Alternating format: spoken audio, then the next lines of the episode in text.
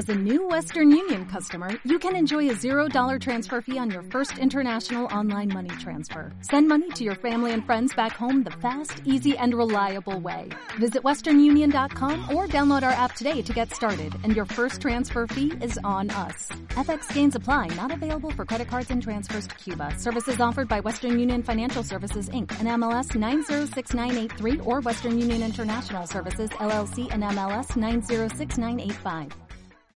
Bienvenidos, queridos oyentes, a una nueva edición de Zascandileando. Doctor Snack, muy buenas. Muy buenas. Esta semana tenemos cine, tenemos cine y tenemos más cine.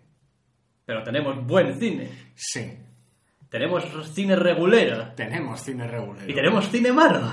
Tenemos cine muy malo. ¡Yujú! Tenemos todos los cines, todos los tipos de cine. Vamos a empezar hablando, de todas maneras, de la película, digamos, más de estreno, más nueva, más. En fin, que pueda ser de mayor interés, quizá, para los oyentes, como es Lucy, de la cual ya amenazamos que íbamos a ir a verla. Pues sí.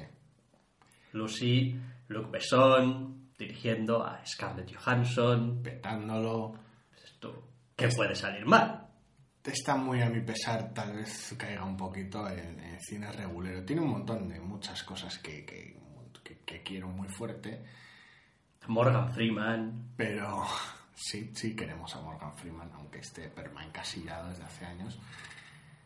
Pero tiene ciertas cosas que la hacen chirriar. A ver, si habéis visto o el tráiler o los anuncios de Sí, Lucy, tipo de promo. ya sabéis de qué va. Esta chica que no tiene nada que ver con ninguna cosa rara, se ve envuelta en un follón, absorbe una droga experimental o chunga o Sí. lo que sea y joder el poder del cerebro acaba en un delirio de ciencia ficción que le permite pues montar una película de acción súper loca, el bueno de Luc Besson. Sí, porque cuando a uno le explican el concepto, no, y va a ser capaz de acceder al 100% de su potencial cerebral, pues quizá cualquier otro director hubiese hecho una película acerca de ese gran científico que intenta resolver eh, pues todas las enfermedades, o ese gran matemático que va a llevar a cabo una teoría para unificar todos los campos de la ciencia. Como este ves caso, Luc Besson, pues... Montas una película de acción. Y repartes amor, En este caso es raro porque aunque el componente de acción para mi gusto es brillante y tiene un- una buena abundancia de no tanto homenajes sino pequeños guiños a, buena parte del género y a películas muy distintas dentro del propio género de, la acción en general mm, tal vez dota de demasiado peso a la excusa para la película se coge el mito de la capacidad cerebral humana, que bueno, es en general un sinsentido, y lo usa como excusa, que tampoco importa que sea verdad que no. Y lo monta como excusa para, para, para esta, para esta locura de acción, pero tal vez cobra demasiado peso esa excusa y demasiado metraje sin que haga valer ese peso en la trama. Sí, porque al final se trata de una aventura de venganza pura y dura. Es como Una vosotros, me hicisteis esto, ahora yo os voy a hacer esto otro. Sí, es sorprendente que el- tengas a cierto actor coreano haciendo de villano cuando se trata de, de una película de venganza, pero bueno. Whatever. Paso de tus referencias chungas. De películas coreanas. O no coreanas, o lo que sea. Coreanas. Coreanas. ¿Ves? Eh, ¿Qué le pasa a la película? Bueno, a ver. Empieza con ciertos dejes, en fin, que yo no sé si le van mucho a Luc Besson. Con cierto, no sé, por un momento parece que haya una historia un poquito más trascendente, algo más allá de una película de acción que quiera contarte acerca de la condición humana, quizá, o incluso la evolución de las especies.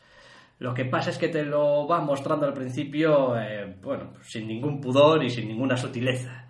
De manera que uno tiende a creer después de 5 o 10 minutos que, bueno, se está riendo un poco con el espectador. Es como, joder, mira cómo meto. Sí, que, que es parte de una chirigota y esa creencia a veces se reafirma cuando la película avanza y pues abandona ciertas ideas de la trama para sumergirse en la acción. Pero claro, luego sin entrar en spoilers llega a la parte final. donde de nuevo retoma un poquito todo ese, pues probablemente si lo has metido al final es porque es un deseo del director de, en cierto modo, unir todo esto a una cierta visión de, pues eso, la, la evolución, la condición humana, el, incluso el paso del tiempo y tal, y te quedas un poco como... eh, no me acabas de encajar, porque decir, la película que estaba viendo yo era de una mujer con superpoderes que ha ido machacando todo lo que se le ha puesto por encima.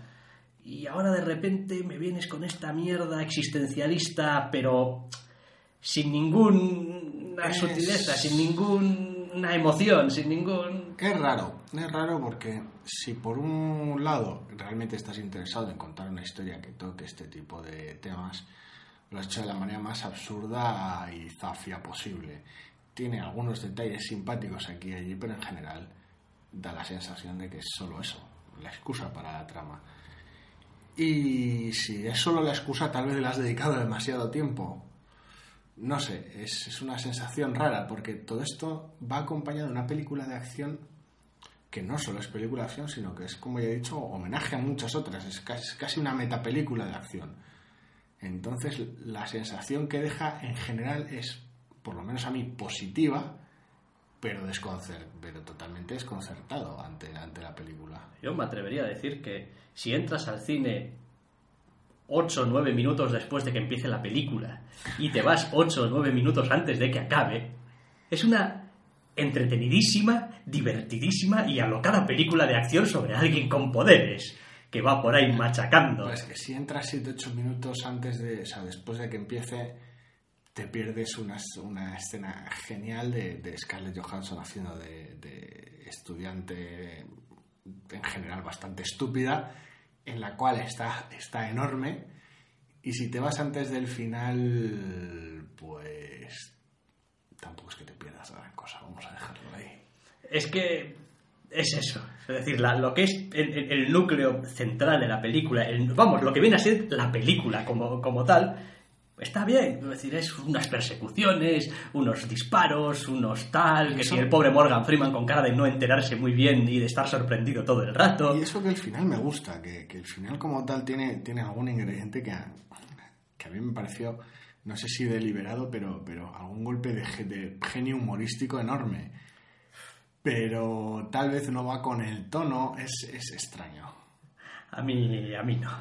No, no, no me, no. O sea, no, no me has convencido. No sé muy bien qué es lo que querías hacer, pero, pero no era así como tenías que hacerlo. Quiero decir, la película ya estaba suficientemente bien como estaba, sin tener que meterle ningún añadido más. No tiene que ser todo importante, no tiene que ser. Me extraña viniendo además de Luke Besson, que es un tío que es capaz de disputar películas de entretenimiento, bien como director, bien como productor.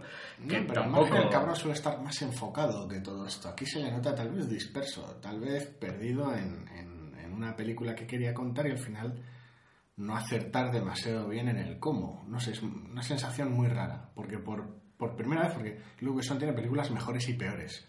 Pero rara vez tiene películas en las cuales deje esta sensación en general de, de que, de que no ya el espectador, sino es el propio director o el guion el que está perdido. Sí, y esto no es un- una cosa que ha pasado porque sí. Es decir, la película empieza de una manera muy determinada, termina de una manera muy determinada. Es decir, era deseo expreso de empezarla así, acabarla así y por lo tanto unir todo lo que es la película en torno a estas ciertas ideas que te lanzan al principio y que te las acaban, eh, bueno, pues eh, juntando con ellas al final pero simplemente, eh, quiero decir, lo que has metido en medio para este principio y este final no, no- no era lo adecuado, no era lo apropiado. Es decir, no digo yo que no puedas tratar ciertos temas incluso a través de locas películas de acción. Quiero decir, mira Matrix. Sí. Eh, en fin. Pero tienes que contarla de otra manera por en medio. Sí, sí, no estás haciendo el mismo trabajo que puede hacer Matrix, ni de la misma manera, ni, ni estás haciendo lo mismo que puede hacer. Aunque llamar película acción a Agustín de se le sobrase un poco, pero bueno.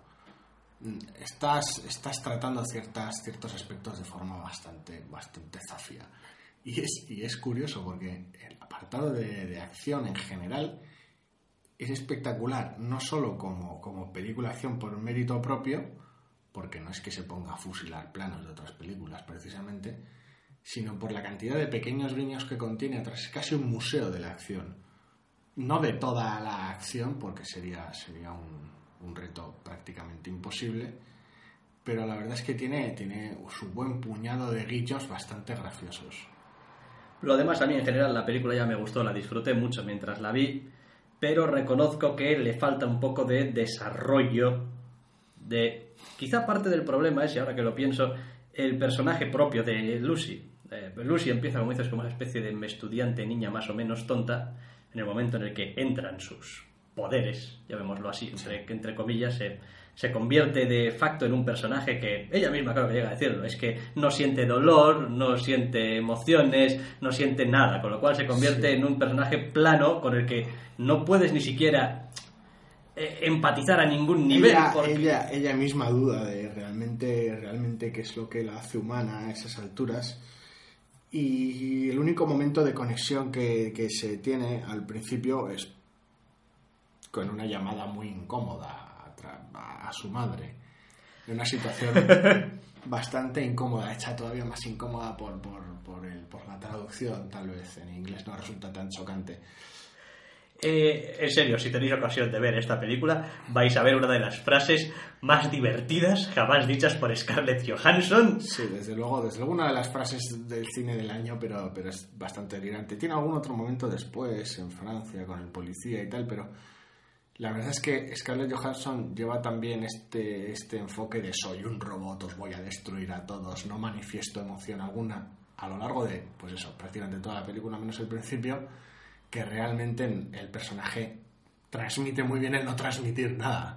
Sí, y claro, cuando el personaje no transmite nada y el resto de personajes tampoco hacen nada por ayudarte a llevar esa especie de idea que tienes de la película, pues La trama resulta fría, fría en ese aspecto.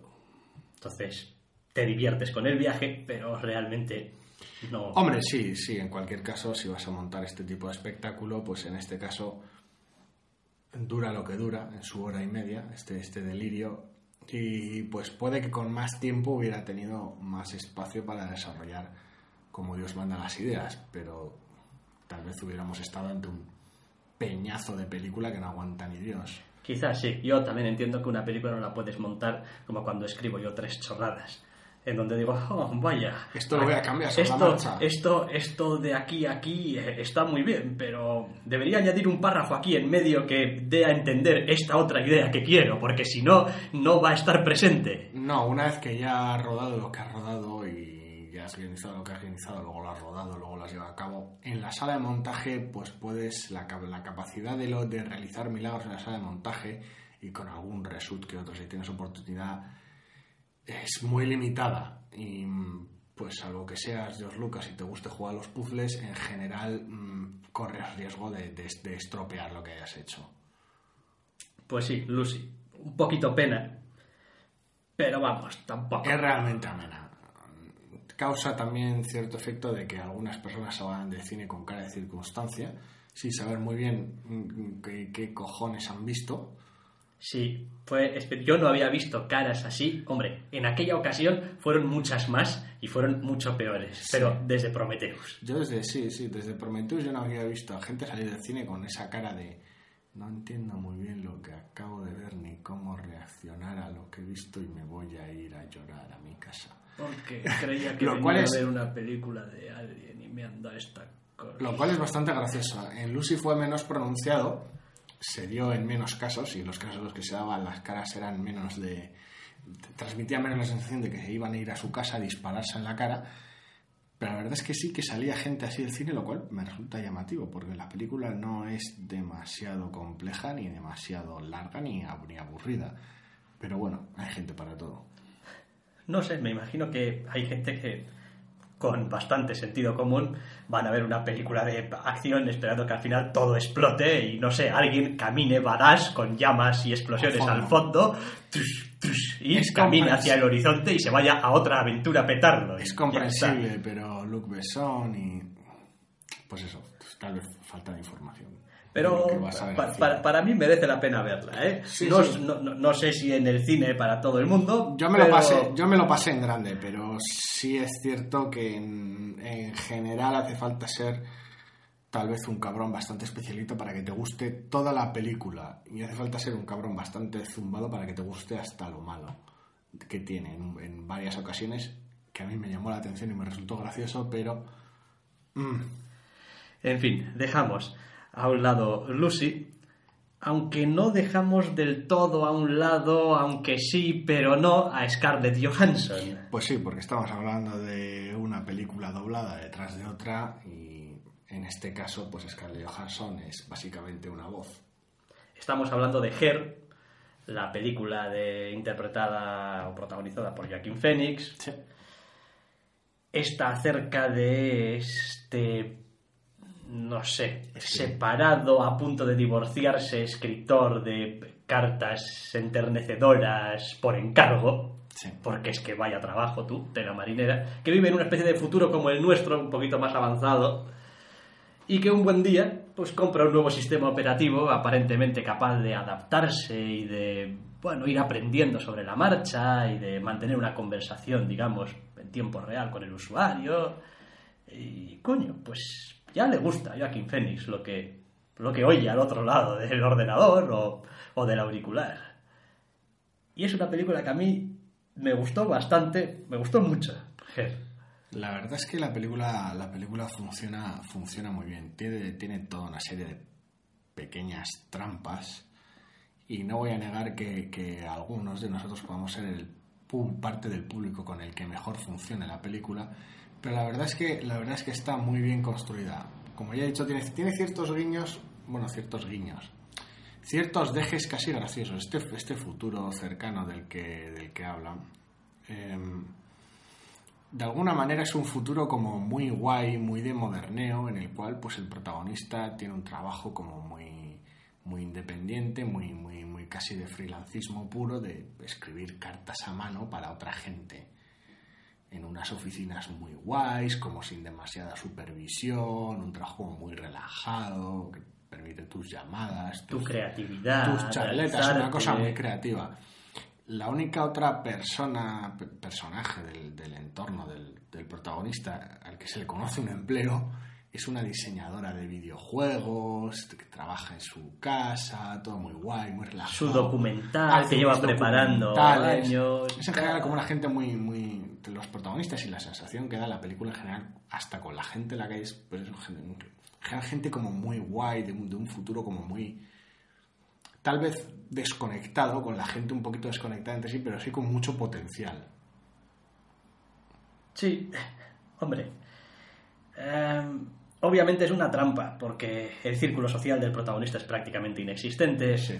Está mm, recién salido, entre comillas, de una relación donde su esposa le ha pedido el divorcio y todavía no han llegado a firmar. Pero bueno, ya, ya están separados de facto Sí. desde hace meses. Y El tío ha- está de bajona. Y él ha explotado y ha caído envuelto en llamas y se ha estrellado contra el suelo y en el suelo se ha quedado estrellado después de esa relación. y además no tiene ningún interés tampoco en levantarse y en seguir caminando en alguna dirección. Es decir, está bastante a gusto ahí abatido. Y La película hace un trabajo realmente bueno, al menos en lo que a mí me pareció, de, de dar a conocer al protagonista con dosificador.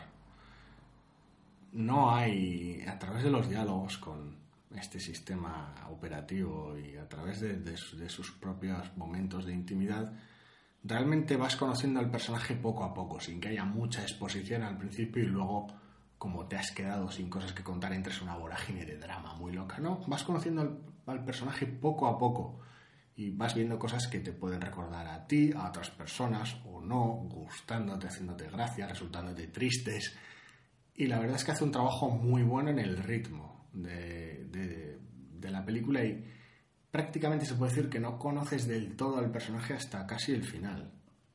Sí, hombre, parte de lo bien que está construido el personaje se basa también en que vas conociendo sus puntos fuertes, sus puntos débiles, eh, lo que le gusta, lo que no le gusta. El espectador llega a tener una opinión propia y personal de lo que cree del protagonista en función de lo que le van mostrando, le van contando de él, pero consigue en cierto modo evitar que el espectador, o al menos a mí me ocurrió así, lo juzgue. Es decir, Sí. no, sin más, mira, este es el personaje cuya vida te estamos contando, es así y asado, tiene sus cosas buenas, tiene sus cosas malas, eh, puedes quererlo por algunas razones y puedes odiarlo por algunas otras, pero el espectador será en realidad, en definitiva, el que decide eh, si su vida es triste o solo solitaria o realmente no está tan mal y oye, pues ya saldrá adelante y... Sí, en este, en esta, en este divorcio extraño, quien tuvo la culpa, por Eso decirlo de es. alguna manera, si es que, hay Si que es que hubo culpa, Si es que hay que asignarle la culpa a alguien. Entonces, hombre, después, obviamente, eh, bueno, os podéis imaginar un poquito al menos el, el- el desarrollo de la película en cuanto a que, bueno, pues eh, Sí, a nivel de trama es sorprendentemente, pues sorprendentemente, es bastante sencilla. tiene más, es decir, el- La fuerza está en los propios personajes y en este universo de ciencia ficción que utiliza como, como, como medio y como no casi un personaje más, pero sí un elemento muy vivo de la propia, de la propia película. La historia resuena también, o puede resonar en el espectador eh, bastante, porque, a ver, tenemos este sistema operativo. No es una persona, no es física, es una voz en tu oído. Pero claro, estamos viviendo también en un mundo donde cada vez hay más gente que es una voz en tu oído. A pesar de que sean gente de verdad también. Es decir, hay mucha gente que son amigos, que fueron a vivirse a otro sitio, con Sí, quienes entablan voces, una- voces en tu oído o textos en tu pantalla, sí. Eso es. Entonces, eh, en cierto modo, claro, todo espectador irá estableciendo sus paralelismos y tendrá una opinión muy propia acerca de, bueno, pero es una voz, quiero decir, no, no puedes tener una relación Con una voz. sentimental con una voz, pero por otra parte, mm, quiero decir, me fui a vivir al extranjero y hace 20 años que no he visto a mi madre y mi madre es una voz en el teléfono. Eso no quiere decir que no pueda tener una relación con mi madre, joder, es mi madre. Entonces, yo creo que gran parte del acierto de la película radica en que a medida que te va contando la historia, te deja tiempo suficiente para que vayas absorbiendo lo que te está contando y al mismo tiempo tiempo suficiente o la película suficientemente pausada o tranquila o con espacios para que cada uno vaya rumiándolo a su ritmo también. Sí. No voy a decir que la película quiera que cada uno reflexione muy sesudamente Muy acerca fuerte, de esto y lo otro. Pero es, Es- inevitable, es yo creo, para cualquiera que vea la, la película, eh, plantearse ciertas cuestiones. Es decir, joder, Sí, es una película que básicamente co- coge una, una estructura de película romántica estándar y consigue sin demasiados artificios ni giros en la trama, simplemente a través del setting y a través de los personajes hacer de ella algo más, no más complejo, pero sí algo más completo. También diría que la película probablemente, por cómo está montada y cómo cuenta lo que cuenta, en cierto modo sí toma partido respecto a estas cuestiones de, bueno, una relación con un ente que no es físico y tal, puede ser una relación de verdad o no. Desde el momento, desde el momento en el que tú puedes contar el argumento de esta película y lo que pasa, sin tener que especificar si hay alguna de las partes que no es física o no. Es decir, todo lo que pasa en la película tú puedes contarlo como si estuviese protagonizado por dos seres humanos o no. Y eso no cambia la historia en sí mismo. Es decir, si se enfadan o no se enfadan, se enfadan o no se enfadan. Sí, no, la naturaleza de, de- de- de la pareja, de, ella, de Samantha, y el hecho de que sea un sistema operativo sin un, sin un cuerpo físico, da lugar a ciertas escenas y a ciertas situaciones bastante llamativas y permite que, que el círculo social del protagonista juzgue esa relación de maneras muy distintas entre sí. Y la verdad es que sí que es interesante, pero sí que es cierto que es una historia que puedes contar con otra persona y que la puedes usar para contar esa brecha o esa diferencia entre esas personas, cualquier tipo de brecha de edad, de género, raza, religión o cualquier tipo de cosa que los separe. Sí, vamos, me estaba viniendo el, el- el ejemplo, digamos, en más, más básico y más eh, evidente. Ah, quedo total y completamente enamorado de una persona que está tetrapléjica en silla de ruedas, que solamente puede mover la cabeza y con quien cualquier eh, intimidad física es imposible. Eh, eso hace menos real la relación. No puede existir, sí puede existir. Eh, ¿Por qué? ¿Quién decide que puede o no puede existir ahí una relación, aparte de los eh, involucrados? Eh, bueno, como decía, da, da cosas que Y pensar. está- está bien porque consigue, consigue hacerla funcionar a través de cosas muy sencillas como que, bueno, mm, estas relaciones extrañas y tiene una, un fundamento raro, pero eso no va a evitar que sea ese fundamento el problema. Puede haber otros problemas normales de una pareja normal. Y eso es lo que de alguna manera consigue hacer que, que funcione toda la película. Ese tratamiento dispar cuando es necesario y ese tratamiento similar cuando, cuando hace falta. Sí, el final de la película es quizá uno de esos puntos en los que acabas atascado inevitablemente. Es como termino yo esto. ¿Cómo termino yo esto? La, pe- la película parece desinflarse en su, no voy a decir tramo final, sino en el, mismo final parece desinflarse, pero creo que es más por la propia naturaleza de la película que termina de la misma manera tranquila y pausada que empieza y que desarrolla su nudo. Es decir, es una película sin, sin estridencias, durante básicamente todo el tiempo. Al principio era una cosa un poquito exótica, pero a niveles de ritmo y a niveles de trama, es una película que no tiene estridencias, que intenta conseguir ser muy natural y cuando la trama finaliza y la película finaliza, aunque eso no significa que los personajes no, no sigan con su vida y haciendo sus cosas, pues termina como termina, al final del día y la película acaba. Sí, es gracioso porque no hay muchas películas que consigan eh, ser eh, tranquilas o regulares en sus, digamos, En en, su ritmo. en su ritmo y en sus momentos emocionales altos y bajos. eh, sin, bueno, pues sin recurrir a cosas un poco sacadas de madre, ¿no? Pero claro, los puntos de inflexión están, los asociamos normalmente con grandes momentos de, ah, no sé si es una relación, pues yo qué sé, una, una Un ruptura, una infidelidad, un conflicto, un tal. No se da exactamente, es una, en ese sentido es una película donde eh, es muy honesta en el sentido de, bueno, las relaciones entre estos dos personajes y principalmente los conflictos que pueda haber van a ser entre estos dos personajes y será en realidad cómo son estos dos personajes los que determinen cómo se resuelven los conflictos. Ese, ese es parte de lo que. Eso de alguna manera conecta con lo que decía al principio. Como el desarrollo del personaje protagonista. Y cómo te lo dan a conocer durante toda la película. Pues eso, dura durante toda, prácticamente toda la película. Y vas dosificando la información porque lo vas viendo de manera natural en las distintas escenas. Eso hace que tengas contenido durante toda la película y hace que a diferencia de en otras no haga falta forzar el drama en ningún momento raro. Es como, no, es que y ahora, pues en esta media hora vamos a generar un conflicto con metiendo una tercera persona, metiendo más gente en medio, metiendo un malentendido absurdo. No hace falta. No estamos hablando de un culebrón, de una comedia romántica, no, no hace falta que nadie persiga hasta el aeropuerto a nadie.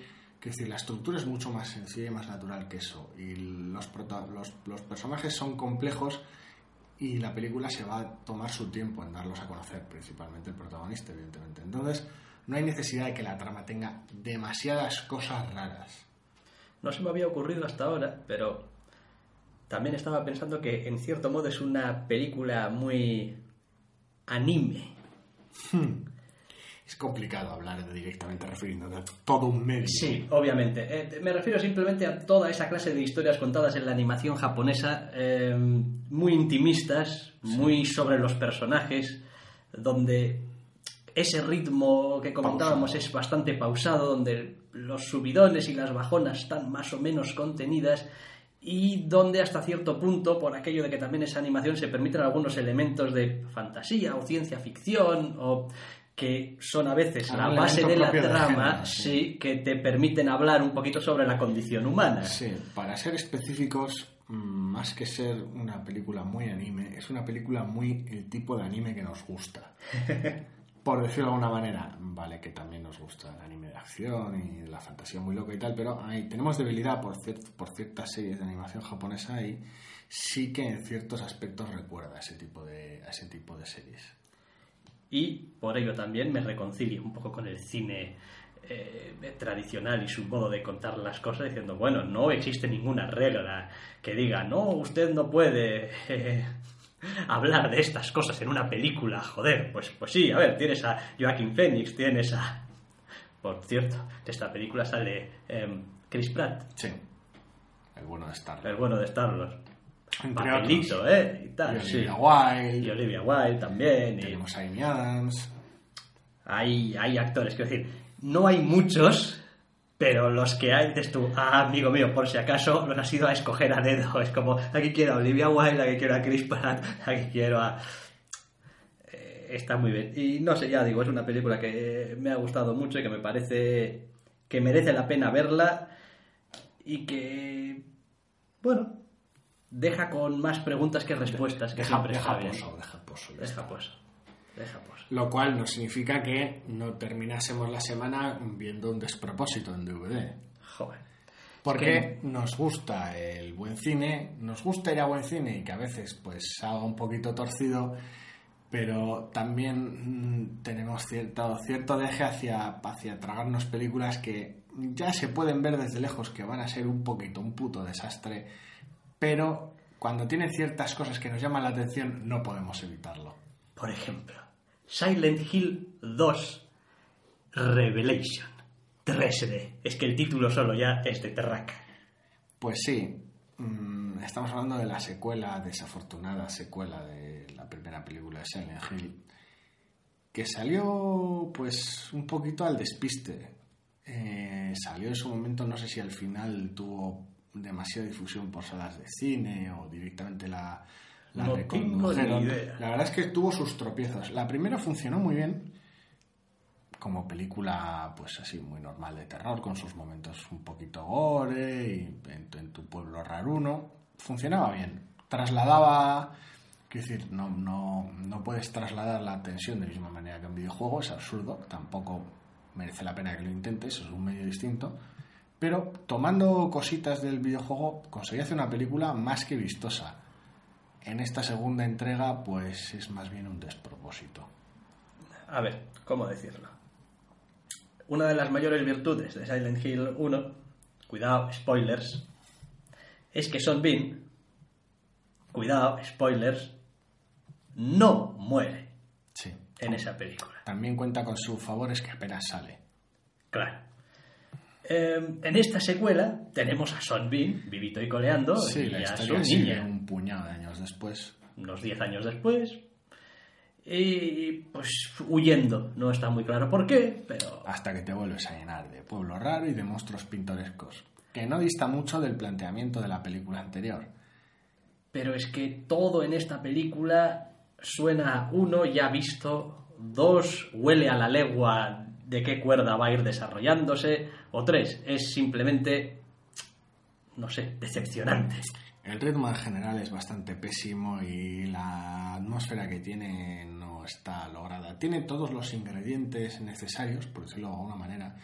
Tiene sus, sus pues, protagonistas atrapados en medio intentando discernir no ya cómo, cómo salir de esta, porque salir de Silent Hill pues a veces se demuestra imposible, sino sobrevivir, a ver, a ver qué tiene tu, toda tu escenografía, vuelve a repetir monstruos y, y criaturas variadas, efectos, en general es a nivel de a nivel de diseño artístico Sí, de producción. tiene y- todos los elementos necesarios. El problema consiste principalmente en la incapacidad para hacer una película medianamente tensa y que sea una película de terror aceptable. La pobre se cae a trozos. Sí, consiste básicamente en un montón de escenas pegadas con superglue, las cuales te hacen atravesar a golpe de susto chorra. No sé, a mí es que estas películas... Susto chorra, monstruo horrible, susto No chorra, diálogo entre los personajes debatiéndose qué podemos hacer, estamos muy jodidos, susto chorra. Aunque estuviese bien, no es el tipo de película de terror o lo que sea que me gusta.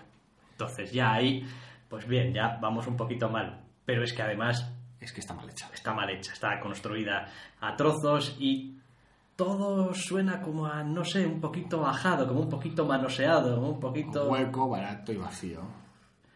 Y los personajes, pues, es que son también un poco de chichinabo. Son de corcho en general y los actores tampoco funcionan del todo. A Son Bean, para empezar, le vuelven a hacer unas de, bueno, es mejor que tú no salgas mucho en esta película, no vaya a ser que tengamos que matarte. Así que, pues no sé. Y la verdad es que lo poco que sale Son al principio está muy bien. Sí, porque es Son Bean y joder, es un actor de verdad y pues he can play. Bien. Pero ¿qué tenemos después? Eh, ¿Cómo se llama este? Kit Harrington. Sí. Y sigue sin saber nada el puto John Nieve. O sea, es decir, sale, empiezo a pensar ya que no es una cuestión de su personaje de Juego de Tronos, es que el actor es blandito.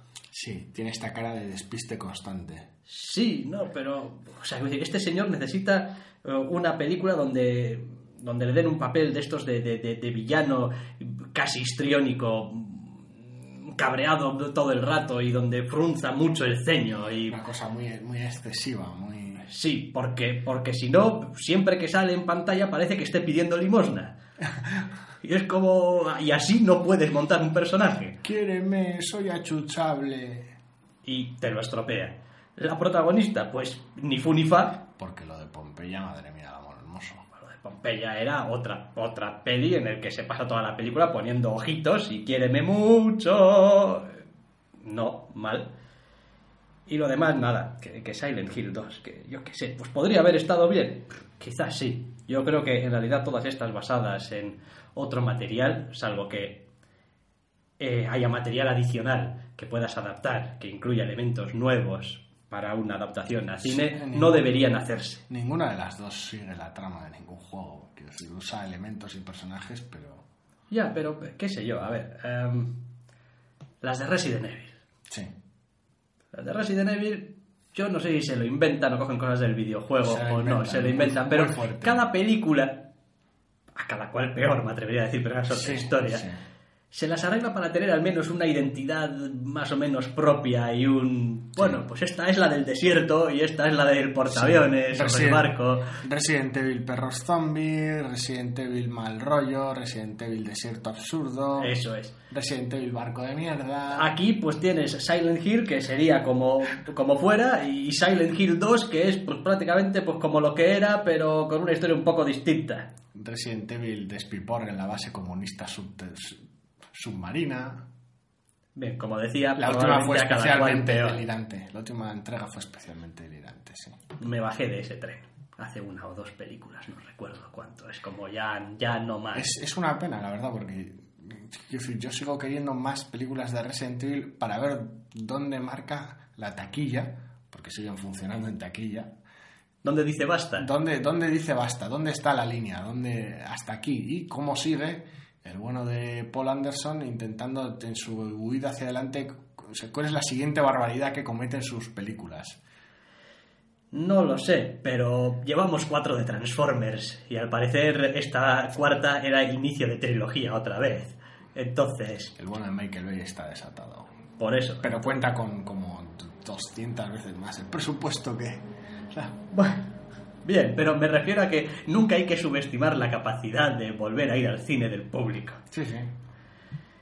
Eh, que es una película regular, es una película mala. Que si os. Es tan mala gusta- que hemos acabado hablando de otras Sí, películas durante... que si os gusta que si os gusta el videojuego y tal, pues igual encontréis alguna aliciente aquí y allá. Y jiji, jaja, mira este personaje. Este Hay tal. guiños, el chaleco blanco que lleva ella, eh, eso, ciertos personajes y criaturas, ciertas cositas al final, que pues auguraban los deseos de esta gente de hacer una tercera entrega que no, no va a ser que no, porque no nadie quiso ver la segunda. Entonces es, es complicado, pero vamos. Decir, la primera era una película, era una película más que decente para, para fans del, del terror con, con monstruo, y esta segunda ni se acerca. Es tan sencillo como eso. Y tan sencillo como eso, finalizamos este zascandileando súper centrado en las películas y en casi nada más. Vaya semana que nos hemos cascado. O sea, vamos.